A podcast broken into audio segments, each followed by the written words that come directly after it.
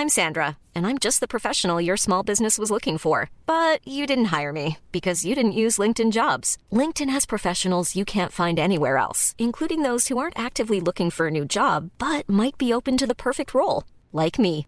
In a given month, over 70% of LinkedIn users don't visit other leading job sites. So if you're not looking on LinkedIn, you'll miss out on great candidates like Sandra. Start hiring professionals like a professional. Post your free job on linkedin.com/people today.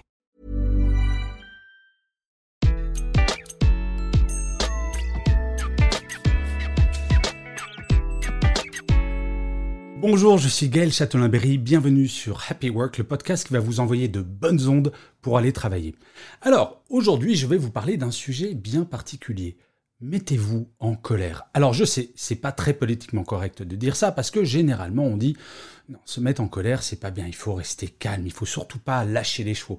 Alors c'est vrai qu'il y a deux types de colère, la colère explosive et ce qu'on appelle les colères froides. Alors j'ai pris la définition du Larousse, je vais vous la lire parce que j'ai pas réussi à la prendre par cœur.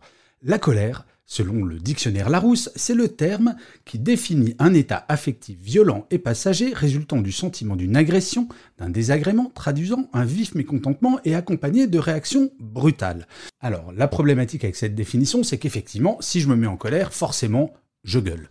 Et il y a un proverbe arabe que j'aime beaucoup qui dit ce n'est pas en cas de tempête qu'il faut lever les voiles. Et ça dit bien ce que ça veut dire. Faire une colère explosive, ça ne sert pas à grand chose. Par contre, ça ne veut pas dire que vous n'avez pas le droit d'être en colère et de l'exprimer avec une forme peut-être un petit peu plus posée. Dire je suis en colère parce que cette chose m'a blessé, parce que cet acte m'a gêné, etc., etc. Dire je suis en colère, ce n'est pas forcément se mettre en colère. En fait, accepter sa propre colère et l'exprimer, ça évite une chose absolument fondamentale, être frustré. Si jamais votre manager dit ou fait quelque chose que vous n'aimez vraiment pas, et vous allez y penser le soir, vous allez mal dormir, vous allez générer une frustration, et le principe du cerveau humain, c'est que la frustration, elle disparaît pas comme ça, avec un claquement de doigts, mais elle disparaît quand on va l'exprimer, quand on va la gérer. Donc, mettez-vous en colère et exprimez cette colère en y mettant les formes. Ça va éviter de la frustration, ça va faire avancer les choses dans votre relation à votre manager, dans l'exemple que je vous ai donné, mais ça peut être avec quelqu'un de votre équipe, et ça s'étend bien entendu au domaine personnel. En fait, il faut accepter que tout ne peut pas être compromis. Je sais que dans nos sociétés, on essaye d'aller vers un compromis permanent, d'apaiser et compagnie. Mais encore une fois, vous avez le droit de ne pas être d'accord, vous avez le droit d'être en colère, vous avez le droit d'exprimer une opinion contraire. Et c'est grâce à ça que les choses évoluent. Vous savez, quand j'étais manager, j'avais deux catégories de collaborateurs et de collaboratrices. Celles et ceux qui, en apparence, étaient toujours d'accord avec moi. Et je me méfiais beaucoup de ces collaborateurs et collaboratrices parce que on ne peut pas être d'accord avec tout ce que quelqu'un dit. Parce que là, qu'est-ce que ça veut dire? Nous n'avons pas de sens critique, ça c'est la possibilité 1, donc c'est pas bon ou alors la personne n'est pas d'accord, elle ne l'exprime pas et donc elle va être frustrée.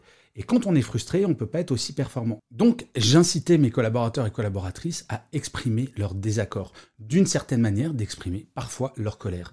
Et il est arrivé un certain nombre de fois, alors je ne vous dis pas 40 000 fois, de quelqu'un qui vient me voir en me disant « Gaël, il y a un mot que tu as utilisé qui m'a mis franchement en colère. » Et là, bah, moi j'avais deux possibilités en tant que manager, soit dire bah, je m'en moque de ta colère », ou alors de dire « mais vas-y, explique-moi pourquoi ça t'a mis en colère » et on a trouvé un compromis après coup.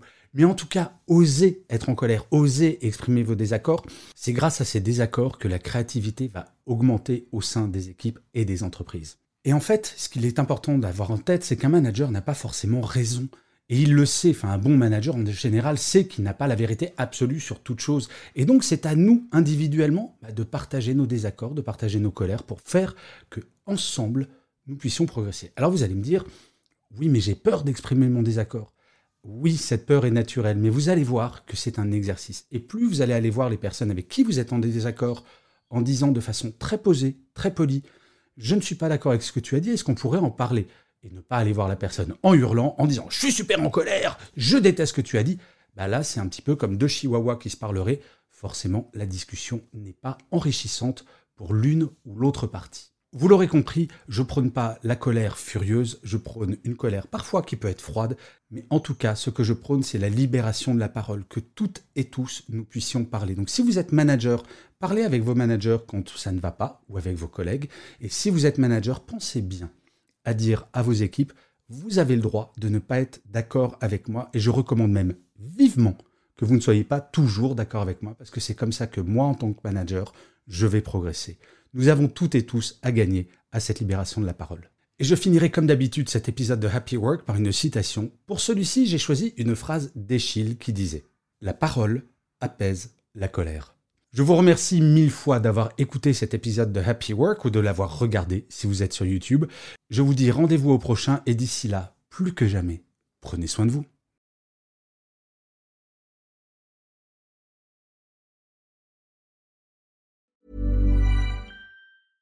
Imagine the softest sheets you've ever felt. Now imagine them getting even softer over time. That's what you'll feel with Bowl and Branch's organic cotton sheets. In a recent customer survey, 96% replied that Bowl and Branch sheets get softer with every wash. Start getting your best night's sleep in these sheets that get softer and softer for years to come. Try their sheets with a 30-night guarantee. Plus, get 15% off your first order at bowlandbranch.com. Code BUTTERY. Exclusions apply. See site for details.